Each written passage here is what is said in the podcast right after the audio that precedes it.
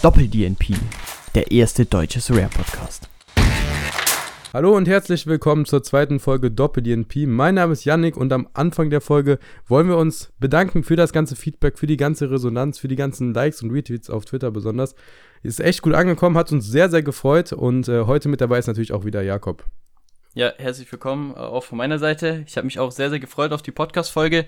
Auch von meiner Seite natürlich äh, vielen Dank für das positive Feedback und ja, nachdem das Wochenende eher so lala lief, habe ich mich wirklich sehr gefreut, da wenigstens im Podcast drüber reden zu können. Und ja, ich würde erstmal sagen, wie war dein Wochenende eigentlich? Weil, ja, meins hat man schon ein bisschen gehört, ja. lief nicht so gut. Wie lief dein Wochenende? Also wir gehen da gleich natürlich noch ein bisschen tiefer drauf ein. Äh, meins Fall. lief ja, tatsächlich auch nicht wirklich überragend. Ein Team ist noch am Laufen, da kann schon noch was gehen. Äh, wir nehmen das jetzt am Montag auf und heute Abend das letzte Spiel von dieser Game Week, da kann noch was gehen, aber das werden wir dann da, glaub, da, äh, gleich alles besprechen. Ja, da könnt ihr euch schon mal alle auf die nächste Woche freuen.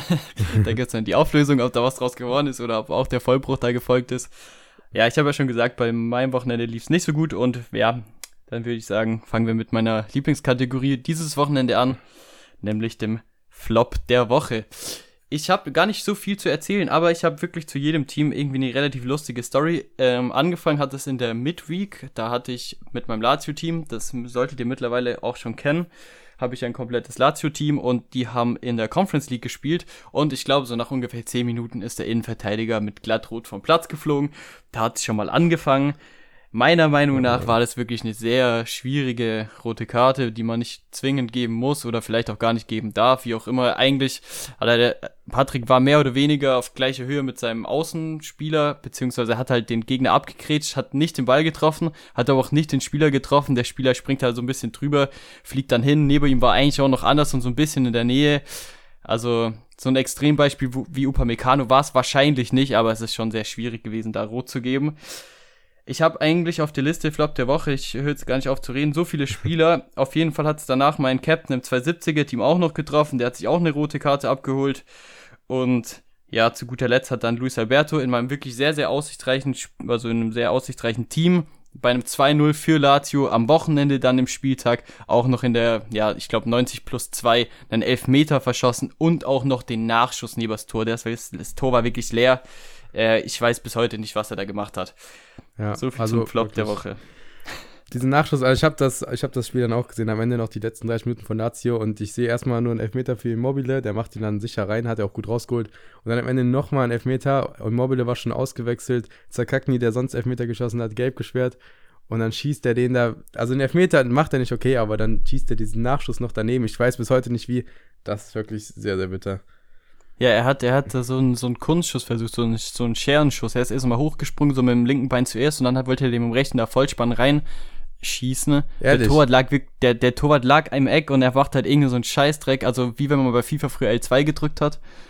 Und irgend so ein, oh, also es ist wirklich, es, er hat sich danach natürlich auch krass aufgeregt, aber ja, es ist schon bitter. Für Lazio an sich ist natürlich trotzdem ein erfolgreicher Spieltag gewesen, aber jetzt für Luis Alberto an sich, ähm, war es dann halt doch eher schwierig. Aber ich muss auch echt sagen, durch das, dass einfach die roten Karten bei mir, ich glaube, ich hatte insgesamt vier Teams mit einer roten Karte. Ich will jetzt gar nicht euch nerven damit so traurigen Stories über Leute, die eine rote Karte kassiert haben und was auch immer. Ich habe ja schon zwei ähm, angesprochen. Ich weiß auch nicht, also ich fand jetzt gerade, wir haben an dem Wochenende wieder gesehen, ich habe das Bayern-Spiel nicht gesehen, das kannst du vielleicht dann noch erzählen, aber äh, was es da wieder an, also an Fehlentscheidungen gab, also ich bin eben, wie gesagt, fest davon überzeugt, dass im, beim Lazio Conference League Spiel definitiv keine rote Karte angebracht war. Dann mein Argentinier hat sich eine gelb-rote abgeholt. Das war mehr oder weniger dann vielleicht die fairste rote Karte oder die berechtigste rote Karte. Aber ich weiß auch nicht, was es mittlerweile da für Schiedsrichterentscheidungen gibt. Ich glaube, wir könnten bestimmt drei Stunden darüber reden, wie viele Fehlentscheidungen es allein an diesem Wochenende wieder gab. Ähm, ja. Ob rote Karte oder sonst was. Also. Ja, also das mit Upamecano, das ist das Erste. Also da muss ich sagen, ich finde es einfach krass, dass so eine Entscheidung, wie viele da auch, es gibt echt wenige, die Bayern mögen, aber wie viele da auf der Seite von Bayern sind und da auch so klar sagen, das war keine rote Karte, das finde ich zeigt alles und auch vielleicht das Problem mit dem Video weiß und alles. Äh, und dann ist sowas rot und dann sieht man da Köln gegen Stuttgart, wieder, ich glaube Skiri war es, den Stuttgarter komplett wegtritt, äh, voll auf dem Fuß und das ist dann kein Rot und da fragt man sich, was macht der Videobeweis? Ja, also ich habe das bei Stuttgart natürlich live verfolgt als Stuttgart-Fan. Natürlich habe ich mir die vollen 90 Minuten auch mal reingezogen. Dieses Wochenende hat es gar nicht so getan beim Schauen. ja, also das war schon, schon äh, ja, fast, fast ähnlich unglaublich, wie das Luis Alberto den Nachschuss nicht getroffen hat, dass Stuttgart da drei Punkte holt. Ja. Und auch mal zu Null spielt, zu Null spielt. Also das gibt's ja nicht. Also ich glaube, in dem letzten, im letzten, im letzten Jahr ein einziges Mal noch zu Null gespielt. Das war auch gegen Köln im Hinspiel, glaube ich. Also sonst die ganze Runde auf jeden Fall noch kein zu Null gehabt. Also Köln ist da wohl. Waren wurde, aber auf, auf jeden Fall habe ich mich im Spiel schon aufgeregt, äh, als diese Aktion war, wo er ihm, ja, weiß ich nicht, das war eine Grätsche, der versucht den Ball zu bekommen, sieht dann, er bekommt den Ball nicht und fährt dann mit seinem Stollen, hackt ihm quasi in den Knöchel von Jill Diaz war es, glaube ich, rein und also komplett äh, böswillig, natürlich war da auch Frust dabei, aber er nimmt halt einfach komplett, äh, ja, ohne, ohne Rücksicht auf Verluste da eine Verletzung in Kauf und es schaltet sich da niemand ein und für mich eigentlich mit Abstand die klarste rote Karte, die es am Wochenende auch gab und halt ja, eben nicht also, gab. Ja, ja. Also Absicht hin oder her, aber selbst wenn es keine Absicht ist, dann ist es auf jeden Fall rot. So, das ist einfach so das stimmt schon. Ja, es ist, es ist schon krass, wenn man dann das wirklich vergleicht mit, mit Patrick, der da reinrutscht, den Gegner nicht berührt und Upamecano auch, der ihn vielleicht anpustet und dann fliegt er um. Also, es ist dann schon die Frage, was da eigentlich jetzt ja, also ich, ich, ich verstehe es nicht. Ich meine, es gibt einfach so Aktionen, da, da sollte man nicht diskutieren und da geht es dann irgendwie zum Beispiel um. Also ich finde zum Beispiel, wenn es eine rote Karte gibt, weil der, der gegnerische Spieler äh, eine Gefahr hat, eine, eine, eine schwerere Verletzung oder eine Verletzung davon zu tragen, so, dann ist es auch egal, wie es gemeint war, wenn es einfach gefährlich war und auch gegen das, die Gesundheit von dem Spieler geht, dann ist es, dann gehört es einfach hart bestraft. So. Es, ja. es ist einfach so. Ja, das war, war auf jeden Fall klar rot. Ja, und da hast du auf der anderen Seite halt wieder so Aktionen äh, beim Handspiel. Wir haben vor dem Podcast schon ausgemacht, wir werden das Handspielthema nicht zu krass thematisieren, weil ich glaube, das kann auch keiner mehr hören. Also was da jede Woche für Aktionen äh, äh, Handspiel sind oder auch wieder nicht. Im Endeffekt ist es selten absichtliches Handspiel, wie es früher vielleicht eins mal war. So, also ich meine, es nimmt nie jemand bewusst seine Hand zur, zur Hilfe, um dir irgendwas zu verhindern. Teilweise, ich habe das auch schon öfters beobachtet, dass Stürmer in den Strafraum reindribbeln und einfach so den Ball lupfen, so an, äh, auf die, auf die Höhe von, von, von, der, von der Hand einfach, um einfach sowas zu provozieren. Keine Ahnung. Ja. Nee, also, das.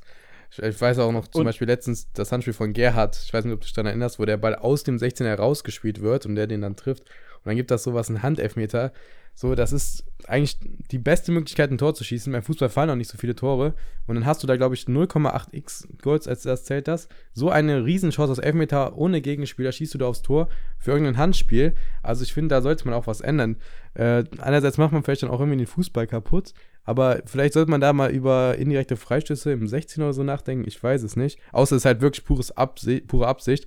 Aber ich finde oft ja, richtig, man auch das einfach, ist es einfach nie. Die, ja, das, das, ist, ist echt nie. selten. Und das ist einfach bitter. Und dann geht da, da entscheidet das ein Spiel, weil es fallen dann, wie gesagt, nicht so viele Tore. Und wirklich so ein dummes Handspiel von mir aus an der Kant vom 16er. Da sind noch 17 Spieler drin im 16er. Also auf jeden Fall noch lange kein Tor. Dann gibt es da die beste Möglichkeit, ein Tor zu schießen. Ich weiß nicht, ob das ja, so richtig ist. Ich, ich finde, es steht einfach in, es steht in keinem Verhältnis. Da kann mir auch keiner erzählen, dass es in einem Verhältnis steht, weil das ist einfach, da ist ein spannendes Spiel oder ein knappes Spiel und dann lupfst du ihm am Ende gegen die Hand. In, oftmals sagt man ja, wo soll er denn die Hand auch hin tun, so? Also, das steht in keinem Verhältnis, dann eine hundertprozentige Torchance einfach jedes Mal zu verschenken, so. Ja, ja. weiß ich nicht. Echt wirklich ja. sehr, sehr schwierig, das Thema. Ja, also, wie gesagt, es kann auch echt passieren, dass das dann einfach die beste Chance im Spiel dann ist und dann wird dann so ein 0-0 ja. oder so dann dadurch entschieden. Also, ja, da kann eigentlich auch keiner mit zufrieden sein. Aber ich glaube, das Thema, das wird uns noch für immer begleiten. Ich glaube, da kann man echt wenig machen. Da müsste man sonst später auch irgendwie mit Sensoren oder so irgendwas machen und dass die am Arm oder so kleben oder so. Und wenn der Ball dagegen geht, dann ist es Hand. Aber das macht auch keinen Sinn, weil dann muss es immer noch nicht beabsichtigt sein, dass der Arm da ist. Ja. Das ist, also es ist wirklich sehr, ich, Ich glaube, die, ich glaube, die Handspielregel wurde ja gefühlt auch jedes Jahr irgendwie reformiert, aber ich kann also ja, als Fanperspektive sagen, die wurde halt noch nie besser. Also. Nee. Und man blickt auch eh nicht durch. Schlimmer. Es macht es nee, gar schlimmer. nicht, gar nicht. Dann, dann, dann ist ja manchmal noch irgendwie, ich glaube, irgendwie war es mal so, oder ist es noch, dass wenn es, wenn es von einem anderen Teil vom Körper an die Hand geht, dass es dann keine Hand ist.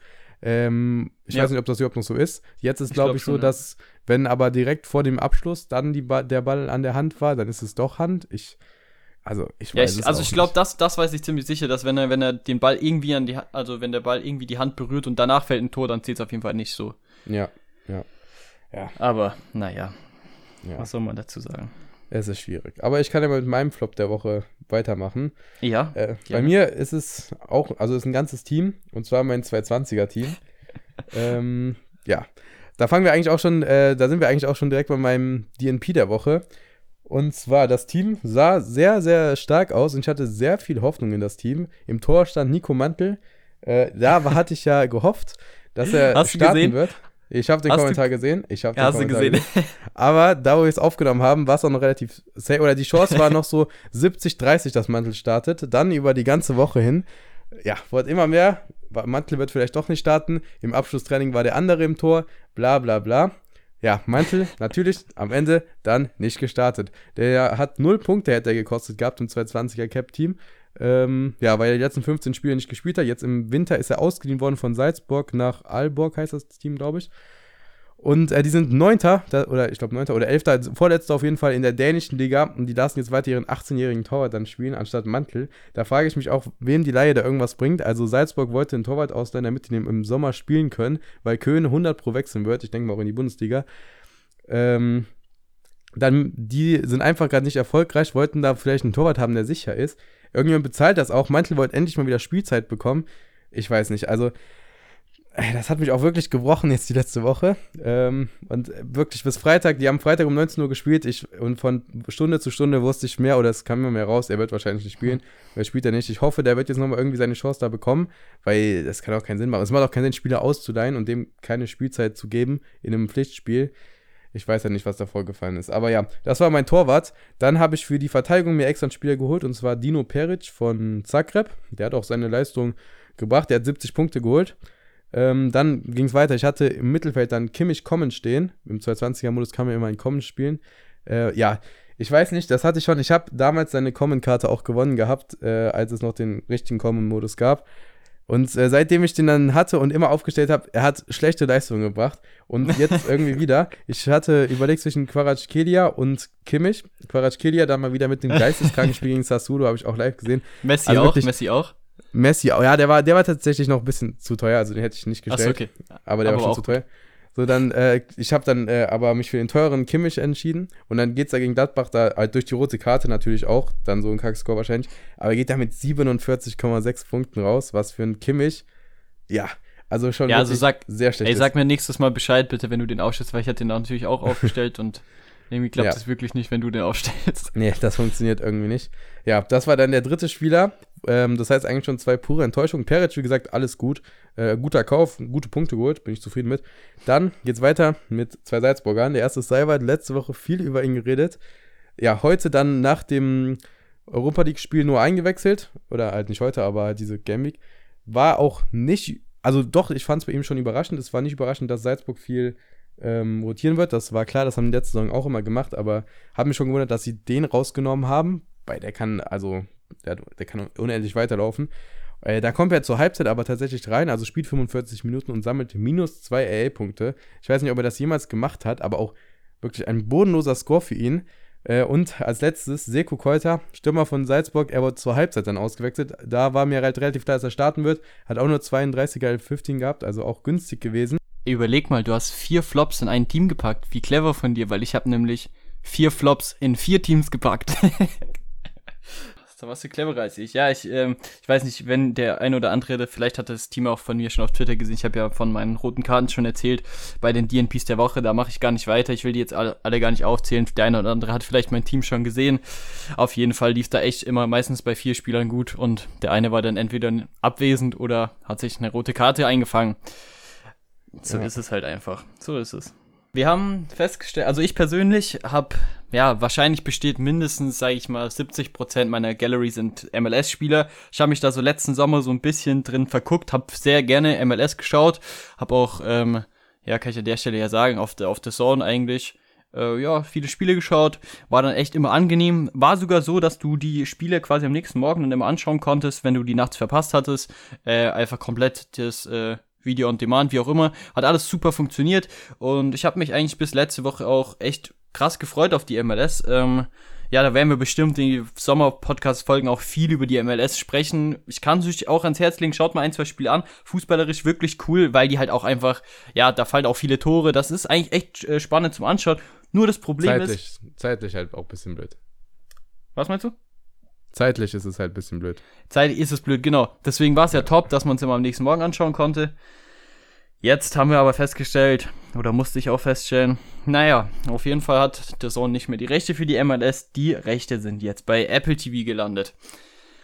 Ja, ist natürlich geil, weil eigentlich dachte ich, wir haben jetzt langsam dann genug verschiedene Anbieter. Und ich weiß schon gar nicht mehr, welche Abos ich. Das ist wirklich, das ist wirklich letzte Woche auch krass gewesen. Ich habe dann mir Donnerstag ja erzählt, habe ich äh, Lazio angeschaut, dafür erstmal Donnerstagnachmittag ein RTL Plus Abo abgeschlossen, ne? Und dann Ja. dachte ich mir noch nichts Dummes. Und dann erfahre ich da am Wochenende, dass ich auch noch ein Apple TV-Abo brauche, um die komplette MLS zu schauen. Und das ist ja auch alles nicht so günstig, ne? Nee, ich glaube Also da 100 hab ich- Euro im Jahr dann für die Saison. Das ist schon sehr, also hier geht es uns auch gar nicht speziell um die Marken, die nennen wir jetzt einfach so, damit ihr die Abos kennt. Es geht auch gar nicht jetzt gegen irgendeinen speziellen Anbieter natürlich hier, aber es ist mittlerweile, es ist schon eine Frechheit, was man als Fußballfan alles äh, ja, auf dem Schirm haben muss. Äh, da geht's ja auch, ich weiß nicht, ob es wirklich darum geht, dass man viel Geld zahlt, das sicherlich auch, aber es ist auch einfach so kompliziert, dass du einfach abends das Spiel schauen willst. Du, find, du findest plötzlich raus, das kommt gar nicht auf deinem Sender, dann findest du es vielleicht nur in der Konferenz, dann ist es also, es ist schon mittlerweile eine Zumutung für einen Fußballfan, der da sich mehr als eine Liga vielleicht auch anschauen will, dass er da irgendwie, Ja, also glaub- auch Champions League, Champions League genauso, da, da brauchst du ein Prime-Video-Abo. Kommt jetzt auch wieder Ja. diese Woche, nächste Woche, wie auch immer. Ja, ich glaube immer ein Spiel pro Woche. Das ist, das hat, ich, ich denke mal halt, ähm, ja, die Nachfrage ist vielleicht nicht so groß. Durch Soga ist man dann schon in, an mehr Ligen interessiert als wahrscheinlich 99% der anderen Fußballfans. Aber ist natürlich schon schade, dass dann auch The Zone dann MLS rausnimmt, wo man dann auch so geplant hat. Ich weiß auch nicht, ich glaube, das wurde auch nicht so krass kommuniziert. Es ist irgendwie ist dann einfach weg. Äh, und Apple TV hat dann die alleinigen Rechte. Ich glaube, die wollen, die, wollen, die wollen damit jetzt auch was erreichen oder viel machen. Ja, ich Äh, glaube, die dass die auch MLS relativ schon viel Content relativ sogar. groß ist. Also die Apple sieht da, glaube ich, großes Potenzial drin. Auch was jetzt Ja. die, die, ich glaube, die haben, wenn ich, wenn ich das richtig gelesen habe, ist das jetzt ein 10-Jahres-Vertrag. Ich glaube sogar exklusiv. Ich weiß nicht, ob komplett 10 Jahre exklusiv, aber da ist ja dann auch die Weltmeisterschaft in genau den Stadien, quasi 2026, ja, in Ja. Amerika. Und ich glaube, dass das so ein bisschen das Ziel ist, da so ein bisschen, ja, ein bisschen die allein also da ein bisschen auch das Ganze auszunutzen, weil der Hype quasi für Amerika oder amerikanischen Fußball nicht nur durch den Podcast promoted wird, sondern allgemein auch durch die Weltmeisterschaft die nächsten Jahre wahrscheinlich sogar steigt. Ja, das kann gut sein. Ich weiß nur nicht, ob man dann vielleicht diesen Einstieg und so nicht günstiger machen sollte, äh, um so vielleicht mehr Interesse oder Interessenten zu wecken, dass man da vielleicht mal die Leute ein bisschen lockt und nicht direkt schon so krasses, ja, es ist halt nur für eine Liga. Ich glaube, das sind dann auch, wenn man ein Abo abschließt, bestimmt ist irgendwie auch 10 Euro oder so im Monat für eine Liga. Das ist auch viel. Und es ist nicht mal diese Top-Top-Liga. Es gibt wirklich wenige Stars. Ähm, ich glaube, Leute, die sich jetzt nicht so viel damit interessieren, also für die MLS interessieren oder für Sorare, werden vielleicht zwei, drei Spieler da kennen, irgendwie Shakiri oder sonst wen. Das ist schon, finde ich schon hart. Ja, ja, man darf ja nicht vergessen, das Abo gibt es natürlich auch für die ganzen Amerikaner, die da vielleicht Interesse haben, wie auch immer. Aber es ist ist verhältnismäßig im Vergleich jetzt zu, zu den Champions League, Top 5 Ligen und so, wo du halt oftmals auch viele, ähm, ja, jetzt bei The Zone zum Beispiel ja mehrere Ligen auf einmal hast, das ist dann schon echt heftig. Es ist natürlich halt auch Apple, ne? Ich meine, dass die in, in kein billiges Produkt verkaufen, das wundert mich irgendwie am Ende des Tages natürlich gar nicht. Also, Ja.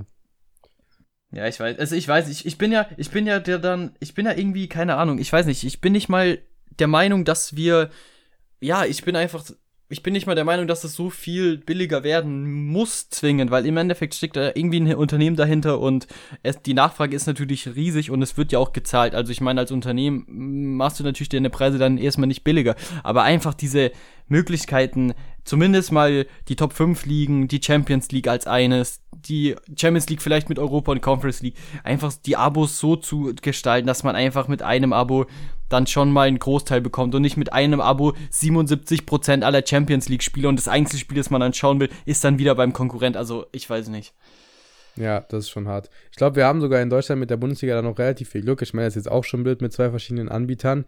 Ähm, aber ich glaube, die Leute, die das in Großbritannien und so schauen wollen, in England, die Mhm. haben es noch ein bisschen komplizierter, so ich das mitbekommen, dass da manche Spieler gar, gar nicht erst übertragen werden und dann die auch irgendwie drei, vier verschiedene Anbieter brauchen. Aber ist natürlich trotzdem sehr nervig und ich glaube, das ist auch das Problem. Ähm, ich denke mal, der Preis für die MLS da von Apple TV ist gar nicht mal so schlecht. Also könnte natürlich besser sein, aber das Problem ist, dass man dann schon Abos hat, drei, vier vielleicht, oder Ja, richtig. ja, ja vielleicht zwei, drei. Äh, und gut, wenn man Prime und so dazu nimmt, dann ist auch wieder mehr. Und dann will man nicht einfach nochmal dann ein Abo dazu haben, nur um da halt so ein bisschen Fußball zu schauen. Das ist halt, ja. Ja, es ist, ist, ist aus meinem persönlichen Fall, wo ich dann jetzt hier natürlich auch, äh, natürlich aus meiner persönlichen Perspektive das Ganze negativ sehen werde. Aber ich hatte halt ein Zone-Abo. Ich meine, das habe ich jetzt immer noch. Und jetzt fällt mir quasi einfach das, was ich schauen will, einfach wieder mal weg. So. Also ohne dass ich da, ich habe ja quasi, ich zahle immer noch den gleichen, nee, ich zahle bei The Zone natürlich sogar mehr, aber habe am Ja, Ende ja. weniger. Also natürlich, ich bin auch, ich bin auch, an, ehrlich, ich bin eigentlich ein The Zone-Fan. Also ich habe jetzt, ich bin jetzt da kein, kein Hater so. Ich finde eigentlich die, die, die Qualität oder die Kommentatoren und so weiter, alles, die Übertragung, es macht mir Spaß, das Spiele zu schauen so. Und die haben natürlich auch Champions League und Co. immer wieder mehr dazugekauft, ist ja auch klar. Mussten dann vielleicht irgendwas gehen lassen. Aber aus meiner persönlichen Perspektive ist natürlich das mit der MLS dann jetzt bitter, weil das ist trotzdem ein Verlust bei der, bei, bei der Zone. Ähm, und ja, nochmal, ja, nochmal ein Abo, das nicht billig ist, no, no, nochmal on top, ja. Ja, So ist es. ja ist hart. Also meine Aber- Woche war meine Woche war wirklich nicht so gut. Also meine Woche war was was jetzt hier die, die Podcast Themen sage ich jetzt mal angeht, was alles Soraya Fußball wie auch immer, da war wirklich der VfB Sieg war das einzige positive da, das ich da mitnehmen konnte und das war natürlich auch eine Überraschung, wie wie ich schon vorhin schon gesagt habe, aber der Rest lief wirklich nicht schlecht. Ich weiß nicht, ob du noch was positives zu erzählen hast, aber dann können wir, wir, können mal eine, wir können eine neue Kategorie gern aufmachen, aber ich bin mir nicht sicher, ob ich bei einer positiven Kategorie was beitragen kann. Ja, wir können ja mal eine positive Kategorie dann starten. Und Versuch's zwar mal. vielleicht so ein, der beste Scorer, der beste Spieler oder eine Überraschung für einen selber. Okay, ja. Ähm, ich starte dann auch gleich mal direkt mit einem Spieler, den wir sogar beide haben. Ja. Und zwar ein Spieler, den ich auch das erste Mal überhaupt aufgestellt habe, weil ich ihn relativ frisch habe. Und zwar Oscar Romero von Boca Juniors. Wir bleiben in Argentinien. Ähm, ja, wie eben angedeutet, ein Team von mir, das sieht noch ziemlich stark aus oder hat gute Chancen, was zu holen. Ähm, und da steht natürlich auch Oscar Romero drin und das als Captain. Und der hat, geht, der geht da mit 96,5 Punkten raus. Zwei Vorlagen hat, hat er gemacht. Einmal per Ecke und dann nochmal aus dem Spieler raus. Einfach mal einen Ball lang geschlagen und da war ein Spieler, läuft da durch und knallt den Ball rein. Ja, holt 96,5 Punkten mit dem Captain-Bonus dann bei 122,6 Punkte. Ich habe jetzt vier Spieler in Amerika ähm, in dem Team bis jetzt, die gespielt haben. Und das Team steht bei 349 Punkten. Äh, ich habe da noch drei Spieler von Racing drin, nämlich Arias und Sigadi, so ein bisschen die Defensive und Rojas, der auch also ein geisteskrankes Freistoßtor gemacht hat aus dem, ja, fast von der Seitenauslinie. Das war auch wirklich stark. Kann man sich auf jeden Fall anschauen. In dem Spiel das 1 war auch ein krasses Freistoßtor. Ja, und äh, das hat jetzt 349 Punkte und wie gesagt, morgen oder ja, nee, heute, wenn die Folge kommt, heute Nacht oder heute Abend spielt da noch äh, Coronel. Der, äh, ja, ist das letzte Spiel in dieser Game Week der kann mir halt jetzt noch was Gutes holen. Ich hoffe, der bringt eine gute Leistung, macht vielleicht ein Tor. Ja, Romero steht da drin und ist für mich deswegen der Spieler des Spieltags oder so mein Spieler der Woche mit seinen 96,5 Punkten. Ich habe jetzt auch einen. Also erstmal GG an Romero. Ich bin ja schon länger in Argentinien unterwegs, habe dich da jetzt überzeugt. Das ist auf jeden Ja. Fall der richtige Weg. Und sie liefern natürlich auch.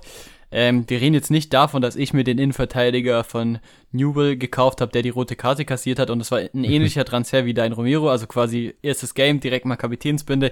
Ist dann einfach genau andersrum ausgegangen. Aber ich hatte Romero auch aufgestellt. Das ist wirklich, äh, ja, es ist, es ist echt, es macht Spaß, argentinischen Fußball zu schauen. Ähm, und der Kollege, den habe ich jetzt auch schon ein paar Spiele verfolgt, der hat auf jeden Fall auch ähm, Talent. Ist auch dann cool, wenn der, wenn er da mal so ein Argentinier wirklich was drauf hat, der dann, ja, ich glaube 30 jetzt ist er, dann auf jeden Fall nicht mehr nach Europa wechselt, da seinen Spaß hat und da einfach einer der besten Spieler halt natürlich auch in der Liga dann ist. Und der hat auf jeden Fall gut abgeliefert. Ich glaube, das ist jetzt auch einer, der wahrscheinlich meist, also der, der echt in einer krassen Form ist, was wenige Spieler gerade haben. Also ich meine, der ist in die Saison, in die, ja, das ist ja wahrscheinlich, glaube ich, die neue Saison, ist echt stark reingestartet, Ja. wie kaum ein anderer. Also Ja, also besonders was Punkte angeht, da kann man sich überhaupt nicht beschweren. Äh, war jetzt seine zweite und dritte Torbeteiligung in vier Spielen. Aber wenn man sich die Zoria-Punkte anguckt, das war jetzt das zweite Spiel mit über 90 Punkten. Das Ist, halt sehr, sehr aktiv, der Mann. Also auf jeden Fall schnappt sich die ganzen Bälle, ja. ist da so ein bisschen der Motor in der Mannschaft. Ja. Macht er gut. Ich habe auch noch was. Okay. Kann ich natürlich mit einer negativen, mit einem negativen Einstieg herleiten. Ist mir gerade eingefallen. Wir haben gesagt, Top-Spieler der Saison, beziehungsweise äh, guter Start nach der Winterpause, so besser gesagt. Ich habe einen mit einem schlechten Start nach der Winterpause, aber wir sind ja in der positiven Kategorie. Der hat natürlich auch was Gutes gemacht. Und es geht natürlich wieder um Lazio. Es geht um Ciro Immobile. Der Mann hat, glaube ich, seit diesem Jahr kein einziges Tor gemacht bis Donnerstag. Hat dann am Donnerstag ein wunderschön, eine wunderschöne Freistoßtaktik mit Lupfer über die Mauer und halben Seitfallzieher ins Tor hat sein erstes Tor in der Conference League geschossen und hat dann am Wochenende mit einem Doppelpack, äh, ja, Nummer 2 und 3 jetzt auch gemacht. Ich denke, Ciro Immobile ist jetzt wieder da und freut mich sehr für ihn persönlich. Ähm, der war ja auch verletzt, hat dann, ist natürlich immer schwieriger als Stürmer, du bist verletzt, kommst du so ein bisschen mit 90% rein, dann brauchst du natürlich wieder ein Tor, hat dann, habe ich ja, glaube letzte Folge erzählt, auch gegen Atalanta zwei Riesenchancen liegen gelassen und ist jetzt wieder da, freut mich mit drei Toren, hat auch, glaube ich, keine Torchance inzwischen, in der Zwischenzeit liegen lassen, ähm, ist natürlich ein Vollblutstürmer, der die Tore braucht und auch ein extremes, ja, also eine Klasse vom Tor hat und das hat er jetzt endlich mal wieder auf den Platz gebracht, deswegen auf jeden Fall mein bester Scorer, ja, und Spieler der Woche auf jeden Fall. Ja, kann ich auf jeden Fall verstehen. Ähm, Supermann. Ja, ich habe ja dann auch noch das Tor gesehen. Der Elfmeter hat er auch sicher verwandelt, dann noch rausgeholt. Ich glaube, der ist jetzt wieder in Form und ja, ja freut mich. Wird Lazio auf jeden Fall jetzt mal wieder ein paar Tore bringen. Ja, geht es auch direkt weiter nochmal unter der Woche mit der Conference League und dann am Wochenende wieder Spiel. Da müssen die auf jeden Fall alle fit bleiben. Luis Alberto geht auf jeden Fall am Wochenende oder jetzt unter der Woche nochmal ein bisschen Elfmeterschießen üben. Dann, dann passt das nächstes Mal auch wieder. Ja, nächste Woche ist dann auch Sakakni wieder am Start. Dann schießt der vielleicht wieder die Elfmeter, wenn Immobile nicht spielt. Ja, ja. Aber die, das, ist, das, ist, halt auch blöd. Die, die wenn er so ein, ja. Ja, was meinst du? Ja, es ist blöd, wenn so dein Spieler einen Elfmeter verschießt und dann nicht mehr so die Chance bekommt. Stimmt, äh, ja, das, da kannst du ein also, Lied von singen, ne? Du kannst ein Lied ja. von singen, von Elfmeterschützen, die also, dann einmal schießen, verschießen und dann nie wieder schießen, so. Ja, also ich glaube, mein letztes Beispiel ist Diaby, der dann schießen, also gut, Leverkusen. Ich glaub, die, die haben alle verschossen, gell? Die haben doch alle sieben verschossen. Elfmeter? Nee, einen haben sie mittlerweile reingemacht. Einer so. war drin, ich weiß gar nicht mehr, wer ihn ja, Tabsoba hat den, glaube ich, reingeschossen. Aber, wenn mich nicht alles täuscht, hat er den gestern auch wieder einen verschossen, oder? Gegen ja, Mainz? Stimmt, ja, stimmt. Der wurde, stimmt, ja. ja klar, Finn Dahmen ja. hat den pariert. Das, ich glaube, das war der sechste oder siebte Elfmeter da gestern von Leverkusen und das war, ja, das wäre dann das zweite Tor gewesen. Aber Tabsoba hat auch nicht getroffen, deswegen, ja, Schick ist jetzt wieder da. Ich glaube, der hat aber die Saison auch schon einen verschossen und Würz, deswegen, ich bin mir relativ sicher, dass Würz den nächsten Mal wieder bekommt. äh, ja, aber das ist halt bitter. ist also, wenn Diaby den macht, dann ist er vielleicht da gesetzt bei dem Elberschützen und so, ja. Hat man dann leider keinen Gesetzten. Ich habe jetzt echt nicht alle im Kopf, aber es ist schon witzig, ne? Die haben ja wirklich, glaube ich, auch am, dann, die hatten ja international gespielt. Ähm, dann haben sie da, glaube ich, ich glaube innerhalb von einer Woche irgendwie zwei oder drei Elfmeter verschossen ja. und einfach so. Ich glaube, dem hierbei hat auch noch einen verschossen. Alle durchgewechselt, alle wieder neu verschossen. Jetzt auch der gegen Mainz, also der war jetzt auch nicht schlecht geschossen, so der Torwart hatte halt die Ecke, hält ihn dann so. Also ich meine, die, die stellen sich jetzt nicht komplett blöd an, aber ist schon krass. Also ja, okay, doch, also der von Diaby, der war wirklich bodenlos. Also der hat es verdient, dass er keinen Elfmeter mehr schießt, das muss ich jetzt ehrlich sagen. Wenn du das sagst, also, dann, dann glaube ich dir das sofort. also der war wirklich so kacke. Ich glaube, der wird auch jetzt nicht mehr so bald einen Elfmeter schießen. Ja, ich, ich bin mir bei, Lu also bei Luis Alberto ist es ja so, wir haben ja Ciro Immobile, das ist natürlich der Captain, das ist der Chef, das ist der Goalscorer, der macht die Elfmeter, wenn er auf dem Platz steht. Der hat auch den Elfmeter rausgeholt, hat schon ein Tor geschossen, der hat dann auch keinem anderen den Ball gegeben, der hat sich den Ball geschnappt, das Ding reingehauen. So muss das auch sein. Dann gibt es bei, bei Lazio natürlich noch ein paar andere talentierte Offensive. Ähm, Luis Alberto hat übrigens, ähm, ich glaube, wenn ich mich, wenn ich, ja, ich, vielleicht sehe ich das einfach jetzt mal wieder positiv. Ähm, wir haben ja gegen Milan, hat Lazio ja äh, hoch gewonnen. Und ich glaube, da gab es auch einen Elfmeter und Luis Alberto hat ihn getroffen. Und Luis Alberto ist quasi der, der, ja, der, der zweite Schütze dann schon, beziehungsweise Takagni schießt auch ab und zu, hat auch schon einen getroffen, glaube ich. Ähm, aber das sind natürlich Nummer zwei und drei. Luis Alberto ist so ein Techniker, so der quasi dieses, ich meine, wahrscheinlich einer der besten, ja, so, so weiß ich nicht, vielleicht der Toni Groß der Serie A so ein bisschen. Also so, so was, was, wenn man sein Talent beschreibt, dann ist es auf jeden Fall sein Passspiel, seine Übersicht und sein, so diese, diese filigrane Ballbehandlung, so Tempo ist es nämlich definitiv nicht so. Ähm, ja, ich bin mir jetzt auch nicht sicher, ob er dann definitiv, also er wird jetzt halt sowieso, wenn Immobile auf dem Platz steht, keinen Elfmeter mehr schießen. Ich denke, dass man wegen einmal verschossenen Elfmeter jetzt nicht seine, ihm seine Klasse da absprechen will. Aber es ist natürlich trotzdem schon sehr, sehr bitter gelaufen, also. Ja, und trotzdem, wenn man verschießt, dann ist es schon sehr unwahrscheinlich, dass du den nächsten schießt. Ja, vor allem nicht den wichtigen. Beispiel, und zwar die Weiher. Ja. Also die Weiher wird immer die Elfmeter wahrscheinlich schießen bei Split so, das ist, ja, aber so ein da, wenn du da fünf verschiedene Spieler hast, die eigentlich alle den Elfmeter schießen wollen und die es eigentlich auch alle können und dann verschießt du einen, dann dauert das erstmal, bis du dann wieder dran bist. Ich, ich glaube halt. die anderen vielleicht auch mal ich, verschossen Ich glaube vor allem, also ich kann mir das so gut vorstellen, würde ich persönlich jetzt als Trainer oder als Spieler auch so sehen. Ich glaube, wenn die am Wochenende 2-0 gegen einen, äh, in einem Ligaspiel führen und dann gibt es wieder einen Elfmeter, dann darf er schießen, weil wenn er verschießt, äh, äh, egal, aber er braucht ja das Selbstbewusstsein. Wenn er jetzt aber zum Beispiel, sagen wir, Conference League steht 1-1, kommt wieder ein Elfmeter, dann wird er sicherlich nicht schießen und auch nicht schießen dürfen weil es vielleicht, also, weil sie so ein bisschen zum Selbstbewusstsein gehen, kriegt er wahrscheinlich die Chance, weil er halt das Standing in der Mannschaft hat, falls er das hat. Also jetzt je nach Spieler halt. Äh, aber in den wichtigen Elfmeter glaube glaub ja. ich auch nicht. Also kommt, kommt auch immer aufs Team an. Ich, das erinnert mich gerade ein bisschen an Benzema. Ich glaube, es war letzte Saison, als er da zwei ah, Elfmeter, ja. glaube ich, hintereinander ja. verschossen hat und dann seinen, den dritten einfach per Lupfer da einfach eiskalt reinhaut. Äh, ja, das kannst du auch nicht lernen, ne? Und das muss ich auch erstmal trauen. Ja, also ich glaube, hätte er den da verschossen, dann hätte er wahrscheinlich niemand Elfmeter ges äh, geschossen, aber so. Ja, du, du baust dir halt auch als, als, als Karim Benzema, da hast du dir natürlich auch was aufgebaut in deinem Leben so und auch das ja. Standing innerhalb der Mannschaft. Ähm, das ist dann natürlich auch, das ist, denke ich, auch bei einem Immobile so, äh, wenn der mal einen Elfmeter verschießt, dann glaube ich, wird sich da keiner trauen, dem zu sagen, hey Meister, hör mal her, ich schieße den nächsten. Glaube ich nicht. Ich glaube, ja. das ist dann oftmals auch so, da sind die Spieler ja erwachsen oder reif genug so und auch im, im Dienste der Mannschaft. Also Immobile zum Beispiel, der saß jetzt verletzt draußen, der, der hat einfach mitgegrölt wie die Fans und auch die, die, quasi das, was der Stadionsprecher so angesagt hat. Das ist schon cool, wenn du siehst einfach, der Typ lebt auch diesen Verein und ist ja auch schon ewig da so. Ich, ich glaube, dass dann, wenn dann in Immobile mal sagt, ja komm, äh, Luis Alberto, dann schießt du den heute mal so. Ich fühle mich nicht so gut. Ich glaube aber nicht, dass da ein anderer hinkommt und sagt, hey, Chiro, hör mal her, ich, ich schieß den heute nicht. Äh, du schießt heute nicht, ich, ich ne, übernehme den. Da Immobile als Captain, das traut sich, glaube ich, auch keiner.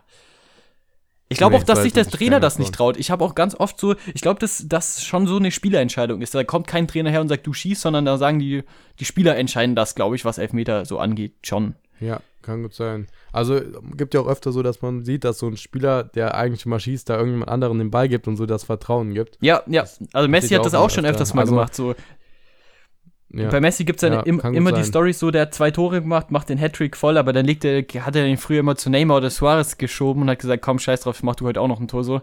Das gab's schon. Ich, ich habe da gerade an Ronaldo-Beispiel gedacht, äh, an so ein selbes, wo der irgendwie zwei Tore hatte und dann auch den Elfmeter dann, ich glaube auch tatsächlich an Benzema abgegeben ja. hat.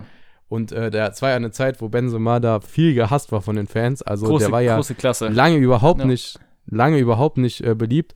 Ähm, ich weiß gar nicht, ob das genau das war, aber ich glaube, das müsste es gewesen sein. Dann hat er natürlich reingemacht und Ronaldo hat halt nur auf ihn gezeigt und so. Das ist. Ja, ich finde, ja, muss, muss man erstmal machen. starke Aktion. Da sieht man auch wieder, dass die zwei, die zwei Goats unserer Zeit auf jeden Fall auch, äh, ja, verstehen, was, der, was der Fußball bedeutet und auch, äh, ja, im Sinne der Mannschaft spielen. Auch wenn man das dem einen oder ja, anderen immer absolut. wieder vorwirft, aber da gibt es natürlich genug Beispiele, wo die zwei einfach auch gezeigt haben, warum sie die Besten auf der Welt sind. Äh, müssen wir nicht drüber reden. Ja, und so nimmst du natürlich auch so Spieler mit, besonders wenn die mal vielleicht in einer schlechten Form sind, so ein Benzema oder so. Ist auch das Einfachste, dann, den, den äh, wieder reinzubekommen. Du kannst nicht einfach ein Tor schießen. Natürlich kannst du ihn immer noch verschießen, aber das kann jeder so quasi. Aber die Wahrscheinlichkeit zu treffen ist natürlich relativ hoch und. Ja. Ja. Ja, und was gibt's Besseres, als dann das Vertrauen von Messi oder Ronaldo zu bekommen? Ja, der dir noch den Ball übergibt. Mal, selbst auch diese Fußballer, auch diese Stars, auch so Neymar oder so, äh, und da Benzema, das gibt ihn ja trotzdem nochmal einen extra Push, ja, einen extra klar. Boost, wenn er weiß, dass solche Spieler an den glauben. Also würde ich jetzt mal behaupten. Ja, definitiv. Deswegen habe ich auch gesagt, da sagt dann, da sagt dann Immobile zu seinem Kollegen, schießt du heute so. Und es ist nicht andersrum, aber die, diese, diese, ich meine, das ist ja auch, das sind ja Führungsspieler, also so ein Messi, auch wenn man es ihm nicht sagt, oder auch Ronaldo, das sind ja, die müssen ja nicht rumschreien, um irgendwas zu machen. Das sind ja solche Sachen, die einfach die, die, ja, die Chefs auf dem Platz machen, so. Also das ist. Ja, die gehen voran. Ja, und da, da ist so, so eine kleine Geste, dann reißt ihm den Ball, dann schießt er den rein und danach hat er wieder eine Top-Rückrunde, so. Ich, ich meine, das ist ja nicht erfunden, das ist ja schon oft passiert, so. Und das braucht aber genau denjenigen dann im Team, der den halt mitzieht, weil wenn das nicht passiert wäre, er kann ja auch einfach auf sein eigenes Torkonto noch einen draufsetzen. Ja, ist jetzt für Ronaldo und Messi, wobei die, ja, ich weiß jetzt nicht, ob die wirklich Elfmeter-Spezialisten sind, so. Also haben natürlich auch Elfmeter verschossen in ihrem Leben, aber das hört, die hätten ja einfach trotzdem noch mal den reinhauen können. Und ey, sie geben ja auch nicht jedes Mal den Ball ab, ist ja auch klar. Ja, klar. Ja, kann man, also ist halt immer so ein bisschen das Ding, die können auch sagen, ja, ich brauche, ich stimme jedes Tor mit, aber so sagen sie vielleicht dann eher, ja, das ist jetzt gerade fürs Team vielleicht gut oder haben das Gefühl oder denken gerade, ja, hm, ich will mir das jetzt nicht kaputt machen oder so, vielleicht fühle ich mich gerade wirklich nicht so gut, das weiß man ja nie, so wie die dann ticken oder was die denken. Aber ja. Ja, ich, ist schon. Ist schon ich kann auf jeden Fall jetzt auch zum Lazio. Ich, ich man, es hört sich schon sehr an, als wäre ich so ein richtiger Lazio-Ultra auf jeden Fall. ähm, das tut mir leid, aber Immer es, mehr. es macht halt auch, es macht wirklich Spaß. Also ich meine, dieses Wochenende war wirklich kein erfreuliches Wochenende, was die Sorare-Punkte anging. Und auch generell die ganzen Teams. Das waren wirklich so viele gute Leistungen, die am Ende, am Ende, ja, einfach ja, nicht im, also ja, sind im Sand verlaufen einfach. Aber trotzdem setzt du dich dann wieder hin und dann kannst du das Lazio-Spiel schauen. Also natürlich, ähm, Stuttgart-Spiel habe ich auch geschaut, da habe ich mich auch riesig gefreut. Das steht auf einem anderen Papier. Ähm, ich hatte diese Woche sogar den Bredlo im Tor. Äh, ja, gut. Hat auf jeden Fall funktioniert. Erster Clean Sheet des Jahres. ähm, Ja, wenn nächste Woche wieder ein Tor kassiert wird, musst du den vielleicht wiederholen. Also vielleicht bringt's Glück. ja, stimmt. Wahrscheinlich, wahrscheinlich lag es daran. Wahrscheinlich war es das Gegenteil wie bei dir mit dem Ja. Kimmich. Vielleicht, vielleicht lag es daran, ja. Also, ich habe ihn sogar in ein wichtiges Team gestellt. Ja. Aber es hat auf jeden Fall Spaß gemacht, äh, um das, den Punkt zu Ende zu machen, dieses Lazio-Team wieder zu verfolgen, weil es war dann halt wirklich nahezu wieder der Perfektion am Ende. Da kriegt er dann doch noch den Elfmeter und schießt ihn selber und hätte ihn reingemacht. Wollen wir nicht drüber reden, was, äh, was das wieder für Punkte gewesen wären am Ende des Tages, weil wirklich das Team an sich halt einfach ähm, performt hat und ähm, das natürlich innerhalb von einem Stack schon sehr, sehr cool ist, weil ich hatte dann, also natürlich so, so ein, das war dann wieder so ein typisches Spiel, was einfach bei einem Top-5-Team oder sage ich mir, ja, ein internationales Team aus einer Top-Liga schon krass ist, wenn die dann das Spiel dominieren und der Gegner keinen einzigen Stich macht. Ähm, da sind natürlich die Punkte grandios dann und dann kommen da noch ein paar Torbeteiligungen dazu. Es ist schon cool und es ist natürlich dann am Ende des Tages hätte auch wieder sehr erfolgreich laufen können. Deswegen, Ja, also ich glaube, jeder, der einen Stack schon mal gespielt hat, weiß auch dann, was das Feeling ist und wie man da zu einem Fan wird. Und wer es noch nicht gemacht hat, den würde ich das auf jeden Fall mal empfehlen. Äh, sonst einfach mal im 270er-Modus testen in der Bundesliga oder so, dann einfach den Torwart nicht kaufen, sondern nur irgendwelche anderen Spieler. Kann ich auf jeden Fall echt mal empfehlen, wenn da ein bisschen Budget da ist, weil das macht schon sehr viel Spaß. Bei mir ist es ja gerade, ich habe ja auch ein, zwei Stacks, äh, zum Beispiel ja jetzt auch Hajduk Split. So mit Abstand mit Zagreb die beste Mannschaft eigentlich in Kroatien. Bei, da läuft es leider gerade nicht ganz so gut wie bei Lazio, weil die haben sieben, acht, wirklich sieben, acht Stammspieler verletzt, was echt, echt hart ist.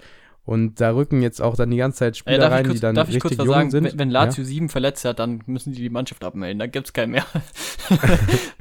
Ja, das stimmt. Also, wenn da vorne zwei Stürmer verletzt sind, ich glaube, dann wird es schwierig mit dem Tore schießen bei Lazio. ja. Aber ja, da gibt es halt so viele, so viele Verletzte und da rücken jetzt irgendwelche Spieler rein, die gar keine Karten dann mehr haben, äh, weil das sind halt einfach nur irgendwelche Jungen, die machen dann auch, die, die rasieren jetzt leider auch noch und die haben jetzt keine Karten. Das ist vielleicht ein bisschen blöd da gerade, was das Deck angeht, aber es ist halt einfach bitter, dass da sieben, acht Stammspieler verletzt sind. Äh, jetzt auch, da waren schon viele verletzt und jetzt, die haben Sonntag gespielt und morgens kam dann noch raus, dass ein Spieler da krank ist, deswegen der wird vielleicht jetzt nicht lange ausfallen. Und zwar der Spieler, der davor die Woche 100 Punkte geholt hat, den ich nicht gestellt habe. Jetzt habe ich ihn gestellt. Ähm, ja, holt 100 Punkte. Und ich habe ihn gestellt für einen Spieler, der sich dann wohl am Tag vorher auch im Training verletzt hat. Das heißt, es wäre egal gewesen, wen ich da gestellt hätte. Die wären beide auch raus gewesen. Äh, das waren auch, ich habe die in 240 auch als Deck gespielt gehabt. Jetzt auch das letzte Mal. Äh, ist mir jetzt aufgefallen, weil das hat gerade leider überhaupt keinen Sinn mit Split. Muss man jetzt geduldig bleiben. Aber äh, ja, ist ein bisschen blöd gerade und echt nervig, wenn da mal so viele Verletzte da sind. Und ich hoffe, das hat jetzt mal ein Ende. Ich habe äh, gehört, wir reden auch noch ein bisschen äh, speziell über Soraya. Wir versuchen so ein bisschen Fußballthemen zu besprechen, natürlich an unseren Lineups orientiert, aktuelle Themen, die uns einfach so in den Kopf kommen.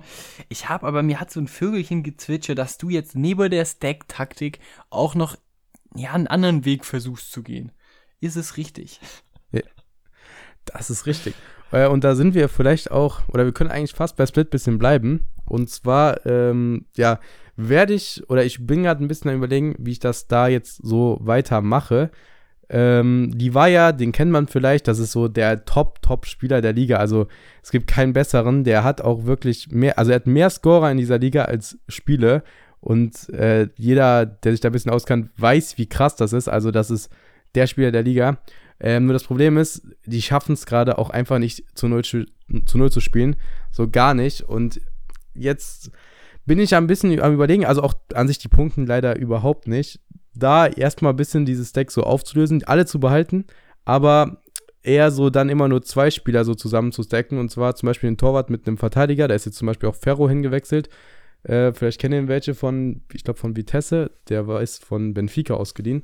Äh, den vielleicht mit dem Torwart dann, weil der hat tatsächlich auch direkt die besten RE-Punkte geholt. Oder halt diesen ähm, anderen Spieler, der die 100 Punkte geholt hat. Melniak heißt der. Äh, die zusammen zu stacken und dann vorne zum Beispiel die Weiher und Krovinovic. Krovinovic leider auch nicht so stark am Start. Aber das ist gerade so ein bisschen vielleicht meine Überlegung, meine Taktik auch durch die 240er, 270er Modis, 220er, ähm, immer zwei Spieler so zu stacken, vorne Stürmer und Mittelfeldspieler. Ähm, Mittelfeldspieler, der gut punkten kann. Und ja, Stürmer, der halt gut Tore schießt. Und dann hinten Torwartverteidigung, die natürlich auch gut punkten können. Und dann immer mit dem Extraspieler, die vielleicht in 240 oder 270 dann zu stellen, weil dann hat man mehr Möglichkeiten, dann sich halt so, ja, ein paar kleine Stacks aufzubauen mit Torwartverteidigung, Stürmer, Mittelfeld ähm, die man dann so stellen kann, wie das dann mit den Punkten gut hinkommt, weil das ist auch schwierig, finde ich, im Moment in 240 und 270. Und das ist auch eine Sache, die muss man jetzt weiter austesten. Die Modis sind ja immer noch echt neu und keiner weiß bis jetzt da die beste Taktik. Aber ich bin jetzt am Überlegen, diese Taktik so ein bisschen zu fahren und dann immer Stürmerverteidigung, äh, Stürmerverteidigung, Stürmer Mittelfeld und Torwartverteidigung ähm, zu stacken und dazu irgendeinen Extraspieler, der vielleicht ganz gute AA-Punkte holt von einem anderen Team noch. Äh, und ja, das ist jetzt so meine Überlegung. Das werde ich jetzt ein bisschen testen und euch natürlich dann auch davon teilhaben lassen, wie das dann in den nächsten Wochen funktioniert. Ja, das hört sich schon mal spannend an. Wir können das ja so ein bisschen als allgemeines Thema mal ein bisschen so anreißen. Wir haben ja letzte Woche, glaube ich, viel über den 240er-Modus gesprochen, so speziell. Wir können es ja jetzt mal so ein bisschen allgemeiner so unsere Gedanken zu teilen, was denn jetzt allgemein die bessere Taktik ist. Wir nehmen jetzt mal ein, wir nehmen jetzt mal ein gesetztes Budget und ähm, ist es dann sinnvoller, damit ein komplettes Deck zu spielen? Jetzt mal unabhängig auch ein bisschen losgelöst von dem Modus, wo es dann natürlich auch noch Restriktionen gibt.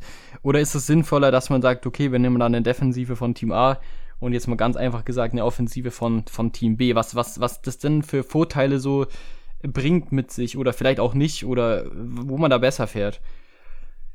Ja, äh, ich denke, es kommt da auch sehr aufs Team an und auf die Spieler. Zum Beispiel auch da, wer die Standards macht, wer holt viele RA-Punkte und sonst was. Und wenn ein Team vielleicht nur zwei, drei gute Spieler hat, die echt gut punkten, aber die anderen auch bei einem 5-0-Sieg nicht unbedingt gut punkten, kann es schon Sinn machen, diese Spieler, die gut punkten, da rauszunehmen und vielleicht in ein anderes Team zu stellen, ähm, die dasselbe haben, nur vielleicht in der Defensive, die zum Beispiel immer defensiv gut punkten, aber vorne nicht. Und das andere Team, die vorne gut punkten, aber hinten vielleicht nicht. Ja, ich, ich sag mal, das kann schon Sinn ich sag machen. mal allgemein, wenn du jetzt, wenn wir jetzt äh, kurz, also wenn wir von einem kleineren Budget ausgehen würden, dann ist es, glaube ich, immer sinnvoller, wenn, wenn man sich quasi keine gut, oder nicht die Top-Scorer leisten kann, dass man dann mit einem kleinen Team reingeht und einfach auf dieses ja, dieses eine Spiel, wo es dann mal 3-0 ausgeht und wirklich alles gut läuft, geht. Also ich meine, das ist ja dann bei, bei manchmal, manchmal stellt man sich ja gar nicht die Frage, ob man jetzt den besten da und da kaufen kann, wie auch immer, weil im Endeffekt die besseren, die, die besseren Spieler ja natürlich auch teurer sind. Aber wenn man jetzt ja nur davon ausgeht, dass es ja ungefähr ein ähnliches Budget ist und dann ist es schon interessant, finde ich, weil man, man ist, im Endeffekt ist man dann halt, man ist irgendwie, wenn man umso mehr Teams man hat, umso mehr abhängig ist man natürlich von, von verschiedenen Faktoren, wie zum Beispiel auch ähm, das Matchup am Wochenende. Ja, also so, wenn es bei einem Team schlecht läuft, dann ist natürlich auch irgendwie die Wahrscheinlichkeit größer, dass es dann auch in der Offensive tendenziell schlecht läuft oder in der Defensive. Weil ich meine, das läuft ja im Team allgemein schlecht. Manche, funkt, manches funktioniert besser, manches funktioniert schlechter oder es funktioniert halt allgemein ganz gut so. Und so rein theoretisch von der Theorie brauchst du ja zwei Teams, die dann einigermaßen gut funktionieren, so. Damit das aufgeht mit der 2, also 2, 2 plus 1 Taktik oder wie auch immer, wie die jetzt nennen wollen. Ja, genau. Auf, Ja, auf, ja, ja. ja, auf der, auf der anderen Seite ist es natürlich auch trotzdem so, dass es natürlich nicht ausgeschlossen ist und auch oft mal vorkommt, dass jetzt ein Team, sag ich mal, zu Null spielt und das andere Team spielt halt 3-3. So, da machst du bei dem 3-3 mit einem Stack, egal welches Team du hast, heim oder auswärts, wirst, wirst du nichts holen mit 3-3. Aber die, Offen die Naja, Offensive wird sicherlich gut punkten. So, Ja. Ja, da- das ist immer die Frage, wie das dann ausgeht. Ich meine, im Endeffekt, man kann nie vor, vorhersehen, wie das Spiel ausgeht und wie man das dann stellt. Ist ja nur die Frage, wie man sich vielleicht die höchste Wahrscheinlichkeit holt, da Rewards mitzunehmen. Und auch da, glaube ich, kommt es, wenn du sagst mit dem Budget, es kommt halt auch da immer aufs Team an. So, ich glaube, man muss da schon gut scouten und gucken, wie das für einen Sinn macht. Ja, man darf, man darf, man darf, glaube ich, auch nicht vergessen, dass halt so ein Stack auch nicht ganz so einfach ist. Also du musst ja dann schon, ähm, ja, sage ich jetzt mal, das Team muss schon sich dafür eignen. Du darfst dann so wie jetzt, du darfst natürlich auch keine Spieler im, im Team haben, die eine Schlüsselrolle haben, die dann keine Karte zum Beispiel haben. Ja, vielleicht hast du auch Ja, und du brauchst auch Du fünf, brauchst fünf gesetzte Spieler, natürlich. Ne? Ähm, das ist natürlich, das ist natürlich halt leichter zu finden. Du hast, du hast, sag ich mal, drei Teams und davon nimmst du dir die zwei Stammspieler jedes, jeweils raus. Ist natürlich auch einfach. Es spricht dann auch wieder für die, für so ein bisschen Aufsplitten. Und es ist, es ist natürlich auch einfacher, ja, es ist wie gesagt auch deutlich einfacher, einfach ein Offensivduo mit Flügel und Stürmer zu finden, das gut funktioniert, als ein komplettes Team, das dann auch gut funktioniert. So, Ja, und es gibt halt auch einfach nicht unendlich Spieler, die immer krass punkten oder die an sich krass punkten können. Weil man braucht ja auch dann Spieler, die so ein hohes High-Ceiling haben, äh, um dann vielleicht auch mal die Tier 1 oder so dann mal mitzunehmen. Besonders beim kleinen Budget ist, denke ich mal, das eher das Ziel. So nach ganz oben, das, da braucht man einfach viel mehr. Also da, das, ist, das ist einfach schwierig. Du brauchst da dann, kommt jetzt auf den Modus an, aber du brauchst die hohen Prozente, du brauchst genau die perfekten Spieler und alles. Äh, oder beim Stack dann wirklich auch das Glück, dass du beim Stack, das haben ja, das ist das nächste. Es gibt ja nicht unendlich Teams, die Sinn machen als Stack. Das heißt, wenn du dann so ein Stack hast, was vielleicht auch mehrere haben, dass du da dann die meisten Prozente hast oder sonst was. Und das muss jetzt nicht zum Beispiel Ajax sein. Ich denke mal, bei Ajax wird es nochmal viel schwieriger sein, aber äh, ich weiß gerade nicht, welches Team das war, aber in den letzten Wochen hat ein Team auch aus der Eredivisie, ist das glaube ich, öfter mal äh, Rewards mitgenommen. Und da musst du dann trotzdem noch die besten Spieler haben oder ähm, die besten Prozente haben, weil auch andere genau dasselbe Team spielen werden, um dann ganz oben anzukommen. Also es hat schon, ist schon sehr, sehr viel, was du bedenken musst. Und ja, das mit den Stacks, das ist Ja, du hast halt vor allem, was, was, was glaube ich, was man halt unterschätzt, ist eigentlich, dass, wenn jetzt, sage ich mal, ein Mittelklasse-Team äh, einen guten Tag erwischt und dann vielleicht mal 3, 4, 5, 0 gewinnt, wie auch immer, was natürlich nicht so oft vorkommt, aber dass du, du hast halt echt in der Regel auch dann wirklich ein, ein, ein, zwei Spieler, die halt einfach über ihrem Durchschnitt natürlich performen und das ist dann oftmals einfach ein Spieler, den du natürlich nicht so auf dem Schirm hast, der natürlich dann am Ende des Wochenendes auch die 100 Punkte holt, aber ja, vielleicht an dem Spiel einfach drei Torbeteiligungen hat und das ganze, die ganze Saison über halt eben nicht diese Rolle eingenommen hat, weil das Spiel halt überdurchschnittlich auch gut lief. Das ist ja immer irgendwie zusammen auch mit irgendwas, was besser läuft als sonst so. Ja, und äh, zum Beispiel, wenn wir jetzt mal bei diesen Stacks sind mit Stürmer, Stürmer Mittelfeld, ich habe jetzt zum Beispiel mehr Beste, ich habe Beste schon länger, Janiklas Beste von Heidenheim. Und dazu habe ich mir jetzt noch geholt Tomala, der spielt auf der 10, hat aber eine Stürmerkarte. Und die haben jetzt am Wochenende 5-0 gewonnen. Tomala habe ich mir jetzt nach dem Spiel geholt. Die haben 5-0 gewonnen. Äh, und Beste, der na, immer, ich glaube, der hatte in der Hinrunde drei, vier, fünf Spiele, wo er über 90 Punkte geholt hat, hat von diesen fünf Toren keinen Scorer gemacht, geht mit 45 Punkten raus. Tomala, der jetzt auch in den letzten drei, vier Spielen, glaube ich, zweimal über 90 war, auch keinen Scorer gemacht. Kleindienst geht da zwar mit 100 raus, der Stürmer, den man dann auch vielleicht eher gehabt hätte. Ähm, aber das ist das Ding. Du brauchst dann trotzdem noch die richtigen Spieler. Da geht ein Spiel 5-0 aus und dann ist dieser Top-Spieler, der eigentlich dir sonst immer garantiert einen Scorer mitnimmt, dann auf einmal da und holt dir keinen Scorer. Das ist alles im Endeffekt Glückssache, dass du die richtigen Spieler aufstellst. Ja, ja, ich, ich sag mal, ich finde halt, also ich glaube allgemein ist so dieses, das einen Stack zu spielen, also ich, ich würde das jetzt mal so eingrenzen. Ich finde, ich glaube, also ich, ich würde jetzt einfach mal so eine, meine Aussage treffen. Ich sage, ich sag mal, wenn du ein kleines Budget hast und dir wirklich nicht wirklich viel leisten kannst, sage ich jetzt mal, dann ist, finde ich, so ein Stack, selbst wenn du einen Stack, ähm, ich will jetzt hier keine Mannschaft angreifen, wir nehmen jetzt einfach mal den Tabellenletzten von Spanien, da haben wir keine Fans davon. Wenn du das, wenn du diese, wenn du wahrscheinlich Elche oder wer auch immer das jetzt ist, wenn du dieses Stack kaufst, dann brauchst du ja sowieso schon einen perfekten Spieltag. Aber wenn du jetzt fünf verschiedene Spieler kaufen würdest, das wäre quasi ja eh unmöglich, dass da alle gut spielen, weil die alle scheiße sind quasi, wenn man es jetzt mal übertrieben sagt. Aber da ist es, finde ich, schon sehr sinnvoll, dann mal zu sagen, okay, äh, wir kennen das ja immer mal wieder, dass dann einfach mal auch, keine Ahnung, ich glaube, Köln zum Beispiel hat jetzt auch krasse Spiele abgeliefert, so, unabhängig von den Punkten, aber die sind dann halt mal wirklich überdurchschnittlich gut gewesen, haben da mal hoch gewonnen, so. Das kann immer mal passieren, so. Auch, auch für Elche kann vielleicht, werden, vielleicht werden die auch mal ein Spiel gewinnen in der La Liga, vielleicht. Kann sein, ja. Vielleicht. Aber ich finde, das macht dann Moment. schon Sinn. Und dann hast du das Mittelfeld. Da finde ich es eher wieder schwierig, weil da hast du halt einfach diese, ja, da hast du dann auch diese Leute, die einfach mal unterschiedlich performen. Da hast du aber vor allem irgendwie diese, ja, da, da hast du diese durchschnittlichen Scores und auch viele Spieler, die vielleicht schwanken in ihrer Leistung oder allgemein einfach nicht dieses, ja, ich, ich sag mal, keine Ahnung, ein Mittelklasse-Team wie, ich will jetzt keins persönlich nehmen. Äh, wir nennen einfach mal den Tabellenzehnten äh, von irgendeiner Liga. Wenn der jetzt, sage ich mal, ganz gut spielt, dann gewinnt er vielleicht auch mal 2-0, aber macht halt trotzdem kein brutales Spiel so. Und das, das, also ich sag mal, Stacks geil für jemand, für ein relativ schlechtes Team, weil du das einfach sehr, sehr günstig bekommst. Und wenn die mal gut spielen, dann spielen die alle zusammen gut. Und dann wieder, das ist jetzt da, wo ich halt eben das Team auch von Lazio ausgewählt habe, hast du ein Team, das international spielt, das relativ dominant spielt, also das halt ja, weiß ich nicht, so, sagen wir jetzt mal, so Bayern, Dortmund, Leipzig, dann hast du, ähm, keine Ahnung, zum Beispiel in Spanien hast du Atletico Madrid oder so. Das sind Teams, die in der Regel Favorit in, also Favorit sind, wenn sie nicht gegen den Tabellenersten spielen. Also nehmen wir Bayern mal wieder raus. Da, die Top-Teams müssen wir nicht drüber reden, sind auch unbezahlbar. Aber dann hast du halt ein Team, das eigentlich immer Favorit ist und wenn es halt gut spielt, so wie Lazio jetzt am Wochenende, den Gegner auch komplett dominiert und dann halt auch die Punkte natürlich mitkommen. So.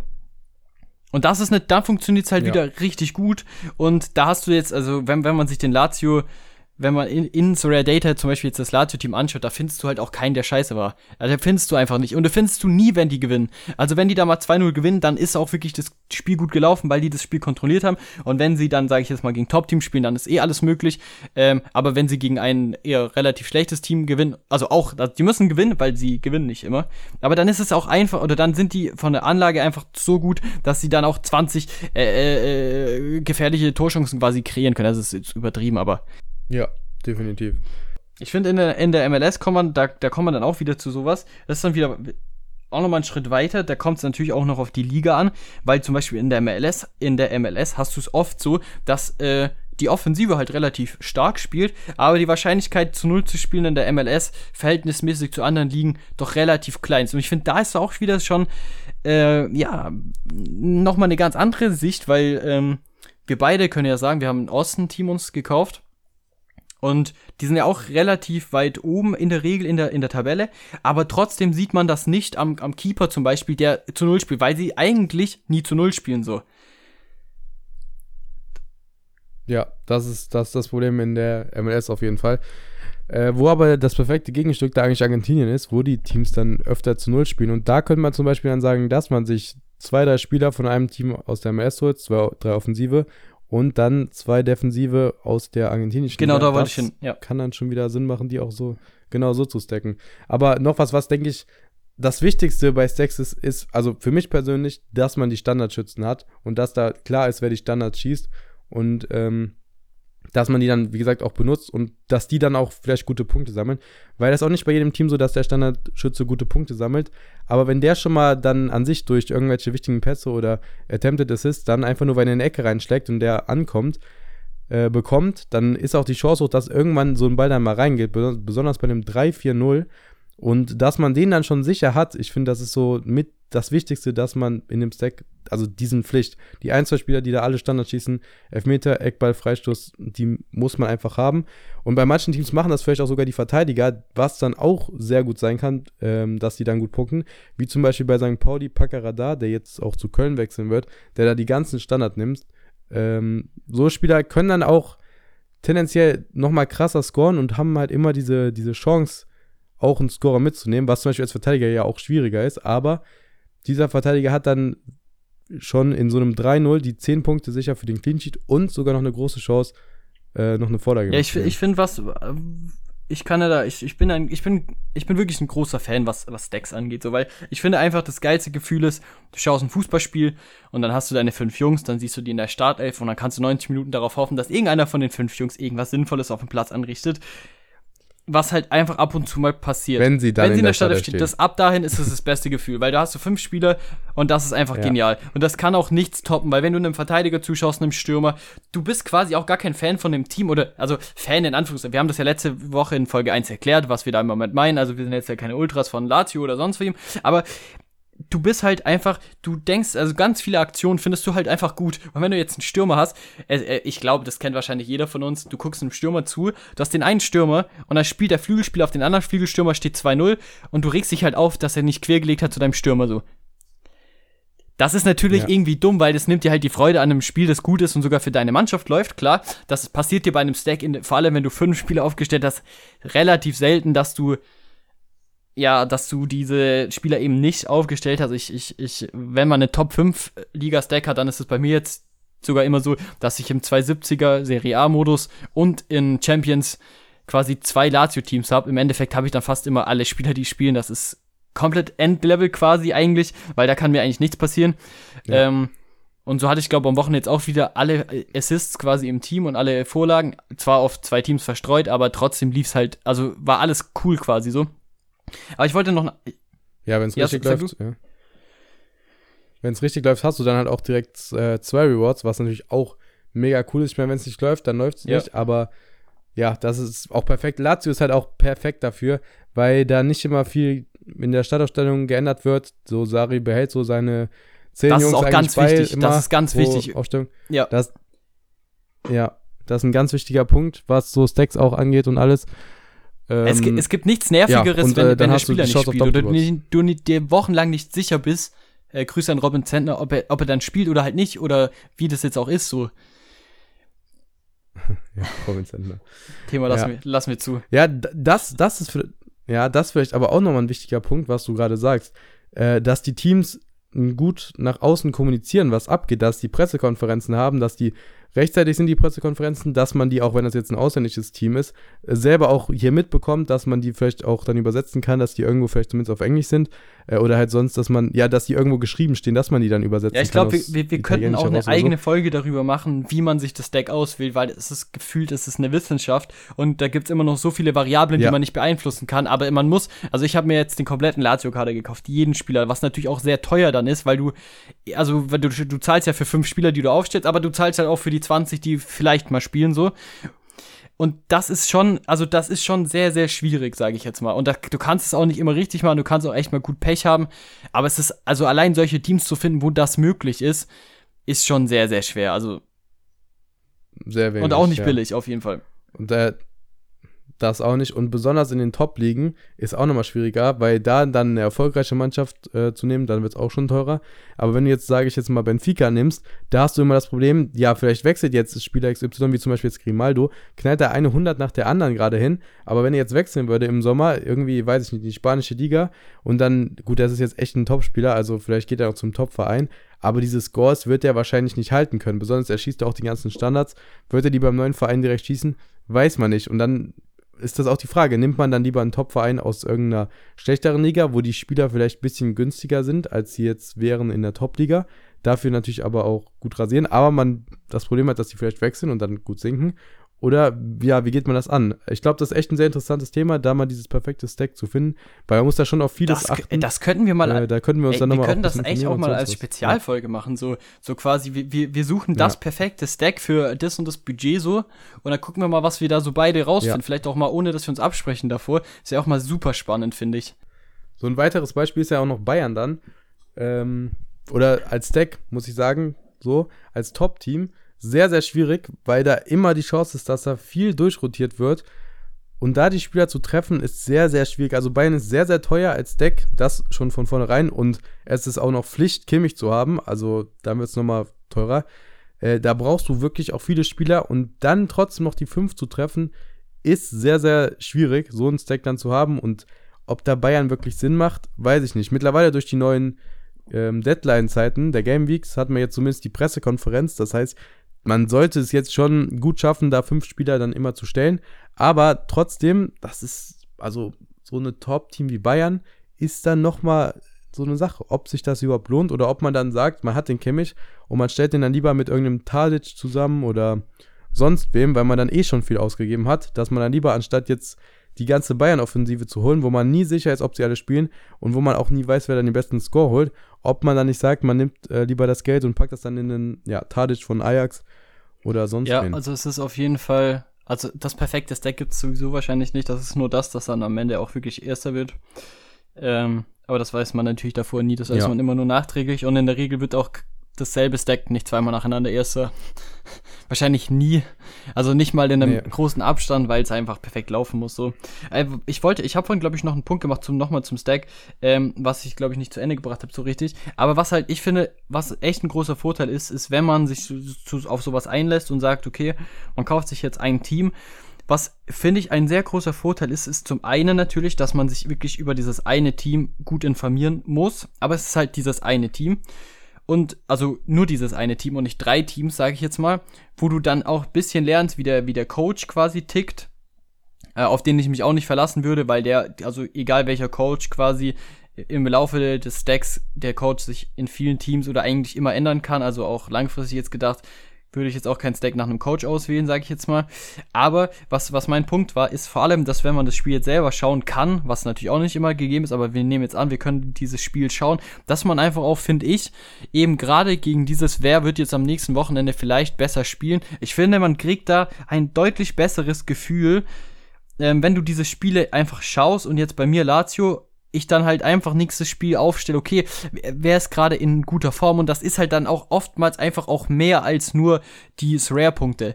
Also das ist halt dann oft auch mal so Aktionen, wo du im Spiel siehst, okay, das ist jetzt wirklich knapp gewesen, da hätte was draus entstehen können, das hat er eigentlich richtig gut gemacht. Er kriegt vielleicht sogar für die Aktion Minus, aber eigentlich bin ich mir ziemlich sicher, dass er nächste Woche trifft, so. Oder dass er halt einfach ein gutes Spiel macht. Ähm, und dann sind da die, die fünf auszuwählen, ja. ist halt auf, auf Basis von dem, was du siehst, finde ich nochmal viel, viel einfacher, wie auf Basis von, jetzt, jetzt nehmen wir beide unsere Argentinier. Wir sehen da selten die Spiele komplett und auch wenn da nur die Highlights oder so, das ist dann viel, viel mehr nach Sorare so, so, so Scores oder, oder nach irgendwas anderem, aber nicht unbedingt nach dem, wie er wirklich jetzt auf dem Platz war. Ja, das, das stimmt auf jeden Fall. Und äh, ja, man kann ja auch nicht alle Aktionen mit Punkten nee. darstellen. Das geht auch einfach nicht. So, wenn da ein Spieler die Räume frei läuft oder so, das wird dir nirgendwo angezeigt, aber das kann für den Trainer ja auch so wichtig sein, dass er den deswegen auch braucht. Und vielleicht macht er dann das nächste Spiel wieder gute Punkte. Ja, das, ich finde. Ja, das kann ja keiner so mit Ich finde vor allem bei einem Assist zum Beispiel merkt man das auch krass, wie oft einfach quasi der Ball nach vorne getroschen wird. Ich erinnere mich noch an die Aktion von, ich glaube, Ajork, äh, von Mainz, der ihn, der eigentlich eine riesen Chance vergibt und ihn dann irgendwie der den Ball, glaube ich, nicht richtig trifft, der kullert drüber zu Lee und der schiebt den ein und er kriegt den Assist dafür. Aber im Endeffekt hat er eine Großchance vergeben, so, und hat null den Assist quasi in Anführungszeichen jetzt verdient. Aber das sieht man natürlich dann an den Punkten halt auch null, so. Also das ist dann einfach so ein Assist mit einem guten Score. Im Endeffekt hat er aber wirklich scheiße gespielt, so. Also er, der, also an, persönlich an Ashok jetzt, der macht einen guten Job, hat auch das Spiel nicht schlecht gespielt, aber diese Aktion hat halt quasi andere Punkte wie, also im Endeffekt hätte er verdienterweise minus 5 für Big Chance missbekommen müssen, so. Ja, also ich weiß nicht, ob du das Dortmund-Spiel gestern gesehen hast. Äh, oder, nee, wann war das? Ja, egal, ja. am Wochenende. Ähm, Reus hatte äh, eine ähnliche Vorlage jetzt auf Adeyemi dann gemacht, das 1-0. Das war auch ziemlich sicher. Ich würde sagen, das war ein Schuss und der wäre dann schon relativ weit daneben gegangen. Das war jetzt keine Big Chance, aber ja, der wäre schon daneben gegangen. Und dann steht halt Adeyemi da perfekt und macht ihn rein. Den, den wo er so eindreht, ja, mehr oder weniger mit der Hacke. Ja, ja, ja ziemlich genau. cool, ja. ja. Ja, und also ich bin mir relativ sicher, dass das ein Schuss von Reus war. Ja, unabhängig davon, es ist halt einfach, ja, wie gesagt, die sind nicht alles, aber es, ich finde auch, gerade was, was du halt einfach gemeint hast, um den Punkt zu Ende zu bringen, das ist, ist dann halt, wenn du das, wenn du ein gutes Gefühl hast, ich, ich muss, ich, ich weiß jetzt nicht, ob man das immer so erzählen kann oder sollte auch, aber ich habe halt wirklich bei dem Lazio-Team beim Aufstellen mir gedacht, es wird am Ende ein 3-0-Sieg. Und ich habe die Spieler aufgestellt in ein Team, wo die defensiv gut sind und die anderen, die offensiv gut sind. Und am Ende war es halt Luis Alberto, der das 3-0 auf dem Fuß hatte, mein Captain. Und Immobile, der auch in dem Team stand und Pedro, die schon einen guten Job gemacht haben. Das einfach genauso hätte laufen können, quasi. Weil der Gegner auch nicht so gut war, weil es dann ja. einfach auf Volloffensive und dann genau die Spieler auszuwählen, die es waren, glaube ich, sogar am Ende auch die Spieler, die am meisten Punkte geholt haben in der Offensive, die dann in dem Team standen, weil ich einfach denen die, die meisten, ja, äh, ja, die, die besten Aktionen und auch den Anteil am Spiel zurechnen konnte. Das funktioniert natürlich nicht immer, aber ich finde, das kann man dann schon deutlich besser jetzt, sage ich mal, machen, wenn man einfach das Team, ein Team verfolgt und das auch dann schaut regelmäßig und so ein bisschen die Entwicklung sieht, wer ist gerade gut drauf, wer ist gerade schlecht drauf das ist natürlich sonst unmöglich. Also ja. umso mehr Teams man hat, umso schwieriger natürlich auch. Das Ding ist ja auch, dass wenn du schon, also wenn du Stack hast, irgendwann triffst du diese Game Week, wo dann mal ein Spiel 3, 4, 0 ausgeht. Und äh, dann hast du auch alle Spiele und vielleicht hast du auch alle Spiele aus der Startaufstellung. Und wie du meinst, jetzt mit dem 270er-Modus und mit dem All-Star-Modus hast du ja das Glück, dass du dann ja neun Spieler hast. Ähm, nicht zehn, weil du hast jetzt zweimal denselben Keeper. Neun Spieler, wo dann alle krass scoren können. Und dann brauchst du ja trotzdem noch ja, dieses Glück auch irgendwo, dass dann genau diese Spieler, die in einem Team stehen, dann auch noch die besten Scorer des Spiels sind. Und das wird halt dann auch, das ist immer noch schwierig, Ähm, ich denke mal, man kann so bei zwei, drei Spielern kann man das bestimmen, aber wie du auch meinst, im, eben im Mittelfeld, bei dem etwas schlechteren Team, da ist dann auch, glaube ich, schon die Chance hoch, dass so ein Mittelfeldspieler, der vielleicht dann eher nicht so viele Punkte holt oder eher selten scoret, vielleicht scoret er dann mal und holt deswegen bessere Punkte als ein anderer Mittelfeldspieler, der sonst immer bessere Punkte äh, holt und dass man den dann aber aufgestellt hat, der sonst die besseren Punkte holt. Das ist halt dann im Endeffekt immer noch Glückssache, dass es perfekt Ja, läuft. es ist aber, was du gerade auch meintest, ist, ich finde, ich finde, ich fühle mich bei keiner Taktik so sicher, dass irgendwann mal ein Reward einfährt wie bei einem Stack. Das muss jetzt auch nicht die komplette Karte sein, aber im Endeffekt, wenn du ein Team aufstellst, du hast zwei Jobs quasi. Du, du kaufst dir diese Spieler und ähm, dann stellst du fünf Startspieler auf, die mehr, ja, du musst, du musst im Endeffekt reicht das schon mal. Du stellst dann diese fünf Spiele auf und das ist deine Aufgabe, immer zu schauen, wer wird nächste Woche spielen, so. Das immer alles auf dem Schirm, Gelbsperre, Trainer beliebt, unbeliebt, wie auch immer. Dann stellst du fünf Stammspieler auf. Und wenn du ein relativ gutes Team hast, ja, das jetzt nicht äh, der letzte von der spanischen Liga ist, der noch kein Spiel gewonnen hat in der Saison, dann wirst du ja irgendwann, früher oder später, bin ich mir ziemlich sicher, mit dieser Taktik einen Reward holen, weil eben, selbst wenn das Spiel 2-0 ausgeht und du hast einen relativ schlechten Score drin, hast du ja trotzdem noch vier Spieler, die gut scoren quasi. Du bist dann nicht Erster, aber es ist ja, es, es gibt auch keinen Weg, wie du Erster wirst so. Also das ist immer Glück, aber du wirst einfach Nee. eine gute Woche haben. Und ich glaube, dass es bei keinem Team, finde ich, so, oder bei keiner Taktik so sicher, irgendwann einen Reward zu holen.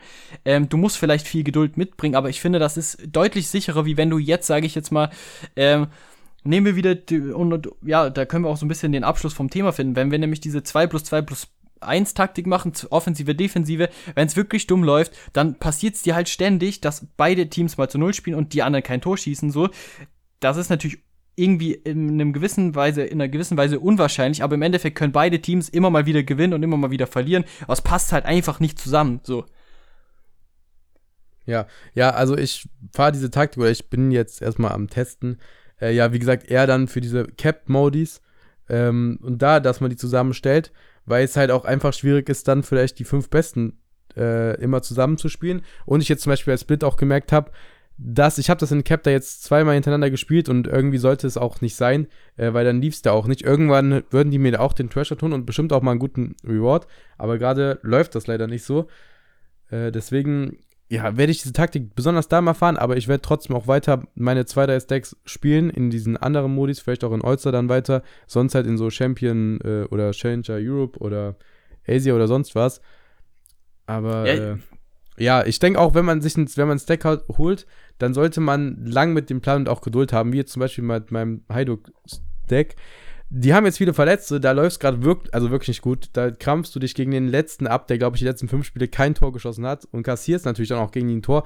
Gewinnst im Endeffekt 2-1, äh, auch nicht überragend. Natürlich, du hast viele Verletzte, deswegen ist es wahrscheinlich trotzdem gut, aber man sollte dann da lang planen und irgendwann, irgendwann kommt das dann. Und das Gute ist, wenn man die lang behält, dann bekommt man auch immer mehr Prozente dazu. Zu Ja, du, beko du bekommst, was du, dann auch ein Riesenvorteil Genau, irgendwann du sein kann. Du musst halt lang an Du dieses Team bekommst glauben. quasi plus Prozente, du bekommst plus Wissen, das Team einzuschätzen und du bekommst, also das ist definitiv die Taktik, die vielleicht langfristig, auf, die ist auf jeden Fall am langfristigsten angelegt. Du brauchst aber wahrscheinlich auch am meisten Geduld. Ich finde aber, sie zahlt dir am sichersten auch irgendwann mal was heim. Und es ist halt, wie gesagt, es ist, du brauchst diese Geduld, musst sie aufbringen, aber du hast auch Vorteile, wenn du jetzt dieses Team länger verfolgst, weil, wie du schon sagtest, wenn du dann in der Liga kämpfst gegen andere Teams und du hast jetzt zwar die ganze Saison nichts wirklich gerissen, aber hast am Ende trotzdem immer die gleichen Spiele aufgestellt. Die haben dann mittlerweile alle, sage ich jetzt mal, 10%.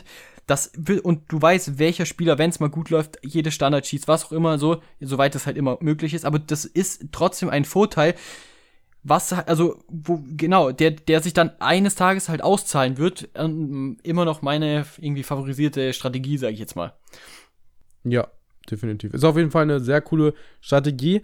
Ob's, ähm, also die Frage ist, ich denke mal, so für Tier 1 und so ist gut. Ob man dann die Tier 0 und so damit dann oft angreifen kann, ist die andere Frage. Aber oder halt das wenn man Podium dann öfter Tier. das glaube ich Ja, ganz schwer einfach Ist sowieso, ich glaube, das, das wird auch mit einem Stack dann so fast unmöglich. Die Frage ist aber auch, ob man das will und ob man das muss, weil ich, was ein riesen Pluspunkt von dieser Stack-Taktik ist, ist der Spaß am Spiel. Ja, Dass du das ja, Spiel da ja. gucken kannst und verfolgen kannst. Und ich finde, das macht das dann auch wett, dass vielleicht die Chancen auf dem Podium nicht um, also die hast du sowieso nie, die sind nie groß. Ja, die sind aber eh ich klein. sag jetzt mal, für auch auf eine Tier 0 ist vielleicht damit kleiner, als wenn ich jetzt Tadic, Kimmich und sonst was, Upamecano zusammenspiele, dann habe ich wahrscheinlich eine höhere Chance, aber dieser, dieser Spaß, da ein ganzes Team zu gucken, dass egal welcher Spieler jetzt da trifft, das eigentlich gut für dich sein kann oder du dich freuen kannst, das hast du bei keiner anderen Taktik. Und ich finde, das ist halt nochmal so ein riesen Pluspunkt, dass du eine gute Chance hast, Rewards zu holen und dazu noch wahrscheinlich den größten Spaß dran hast, dieses Team zu verfolgen und diese Spiele zu gucken und am Wochenende das Team ist, worauf du dich trotzdem am meisten freust, weil es einfach ja Spaß macht, das so zu verfolgen. Ja, es ist halt auch, du sitzt halt am Wochenende, sag ich jetzt mal da, du, dann schaust du dir vielleicht das Spiel an oder so und da hast ja vielleicht mehrere Teams, vielleicht auch nur eins, je nachdem, aber du hast halt, ich sag mal, wenn du, wenn ich jetzt dieses Wochenende, klar, ich hatte zwei Lazio-Teams, habe ich auch gar nicht zu Ende erzählt. In einem war mein Captain eben Luis Alberto mit dem verschossenen Elfmeter. Das andere Team lief auch top, da habe ich einen, ja, ich glaube, mein Verteidiger hat 95 Punkte oder so geholt. Und da war dann. Milikovic Savic Kapitän. Ja, genau. Ja. Und Genau. Und den Marusic zum Beispiel auch, ich, das ist mittlerweile mein Lieblingsverteidiger. Der war von Anfang an mit Abstand äh, oder hatte schlechtere Scores als Innenverteidiger, ist ein Außenverteidiger. Aber ich stelle den jetzt in das Team, wo ich glaube, dass er als Verteidiger am besten scoren muss. Er ist einfach eine Maschine. Und das wusste ich auch schon, bevor seine Scores besser wurden. Jetzt mittlerweile hat er zum Beispiel sich, ich glaube, das allererste Mal an diesem Wochenende mit einer Torbeteiligung belohnt. Aber er war die ganze Zeit schon offensiv am Aktion haben, hat ab und zu mal einen Pfosten getroffen und so, hat noch nie einen Scorer, glaube ich, gesammelt.